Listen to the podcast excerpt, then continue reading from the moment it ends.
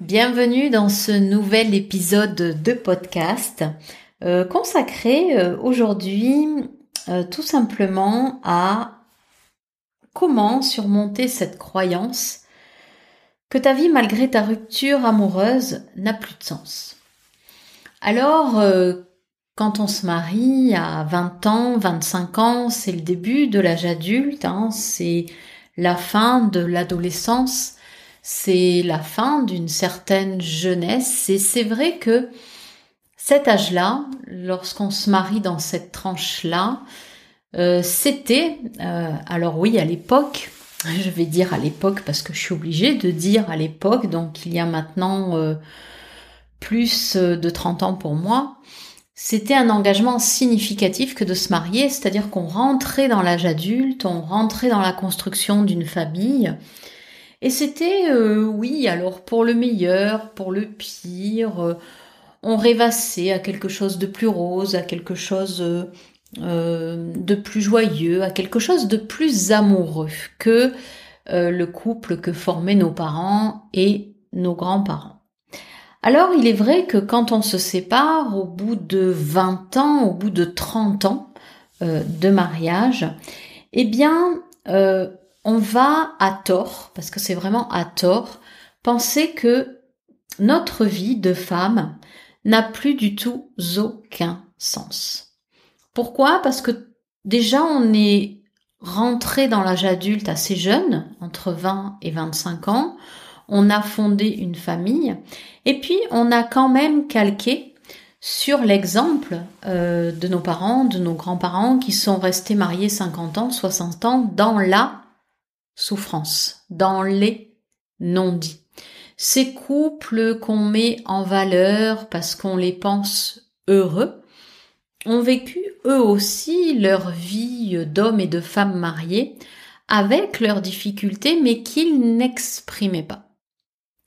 Et nous voilà confrontés euh, à un âge, notamment si la rupture survient entre 40 et 50 ans, eh bien, avec euh, des croyances limitantes, des croyances qui vont nous limiter dans euh, qui l'on doit devenir. Pourquoi? Parce que déjà, tout simplement, il n'y a rien euh, qui met en avant dans les magazines, sur les réseaux, comment est la femme après 45 ans.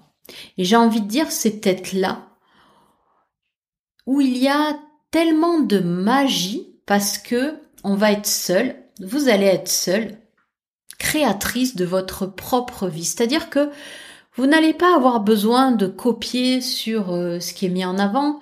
Et le souci, je sais, il est là, c'est qu'on essaye de se maquiller comme les jeunes, on essaye de faire comme les jeunes pour se faire remarquer, on essaye d'attirer l'attention pour exister, alors qu'il n'y a qu'une seule chose à faire, se dire, ok, ça n'a pas fonctionné. Certes, c'est pas évident à se dire au début. Certes, euh, euh, on en chie. Certes, on pleure. Certes, on sent en colère.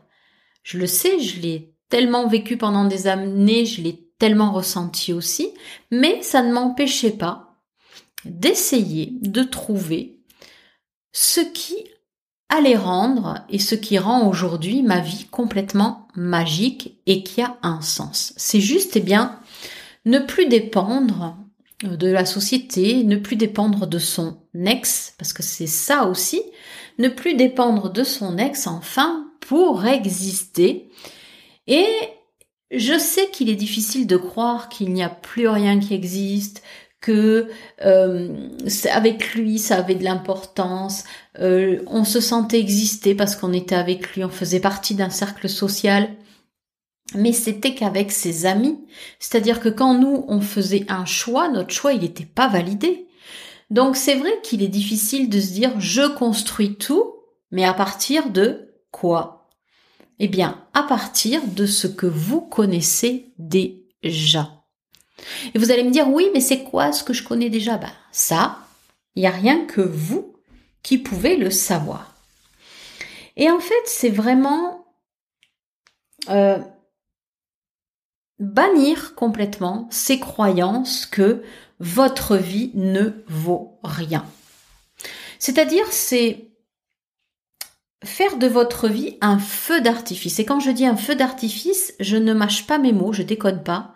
C'est vraiment, c'est soit vous prenez euh, cette période qui arrive, avec l'après-ménopause, si vous y êtes, avec la ménopause, si vous y êtes, avec l'après-ménopause, si vous y êtes, comme quelque chose, j'ai envie de dire, qui va vous faire, mais, exploser votre vie, exploser vos, croyances. Déjà, cette préménopause, cette ménopause, cette après-ménopause, c'est vraiment la prendre à bras le corps pour en faire euh, une vie qui va partir dans tous les sens. Et quand je dis dans tous les sens, je ne mâche pas mes mots.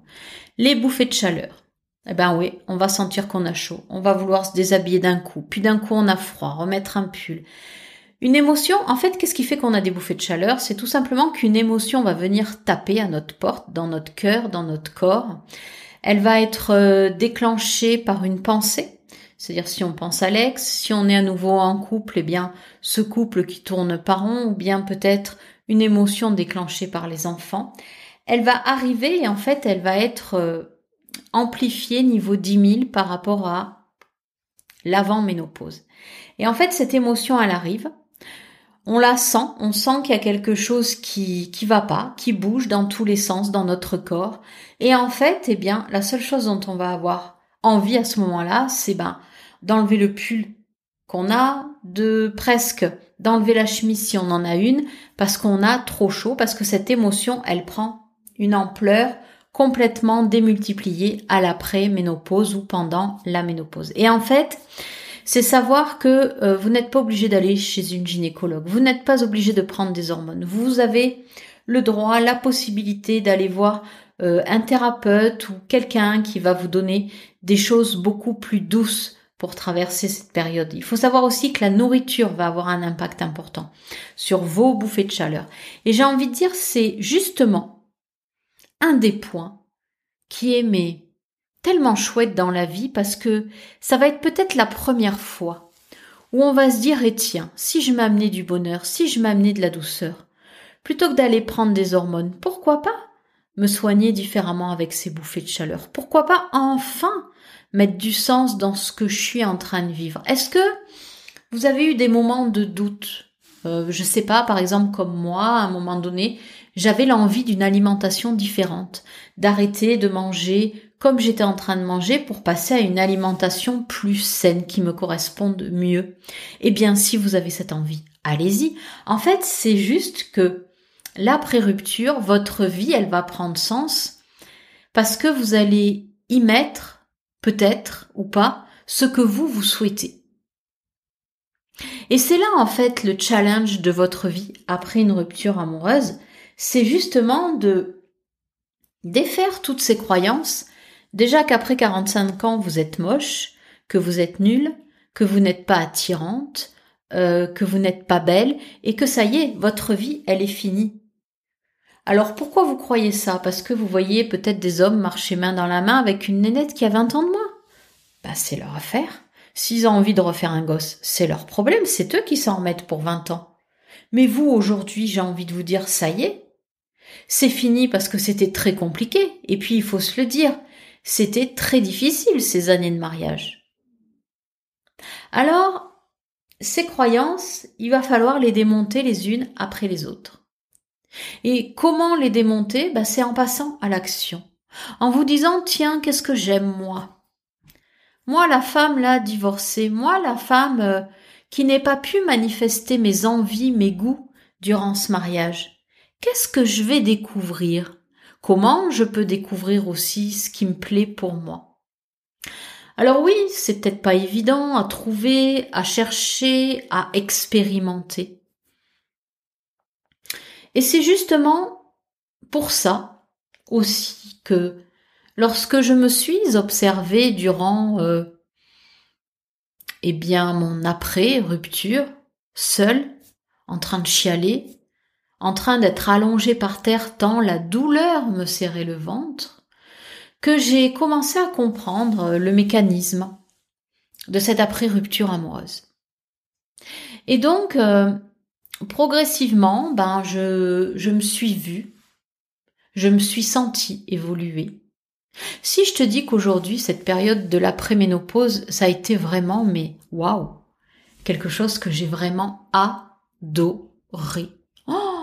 Si on m'avait dit que bannir des années de règles, des années de où tu n'es bien qu'une semaine par mois, ça allait se passer comme ça.